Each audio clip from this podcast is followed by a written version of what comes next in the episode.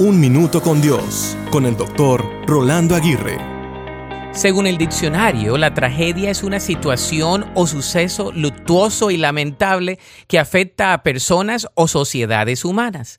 Todos los humanos experimentamos momentos de tragedia cuando nos vemos envueltos en la oscuridad de la aflicción, del sufrimiento y cuando por momentos todo parece desmoronarse a nuestro alrededor. La vida nos presenta desafíos abrumadores y nos preguntamos por qué debemos soportar tales pruebas.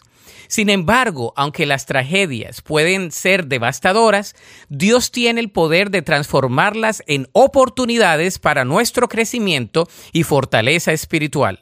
Aunque Dios no siempre evita las tragedias, sí promete estar con nosotros en medio de ellas.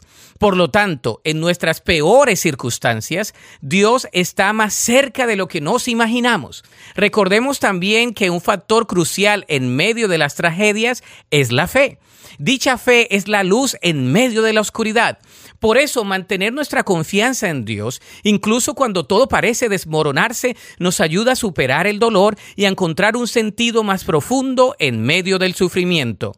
Entonces, en tiempos de tragedia, busquemos el consuelo de Dios y permitamos que Él guíe nuestras vidas hacia la restauración. Las tragedias pueden ser difíciles de entender, pero a través de la fe y la confianza en Dios podemos encontrar esperanza en medio de la adversidad.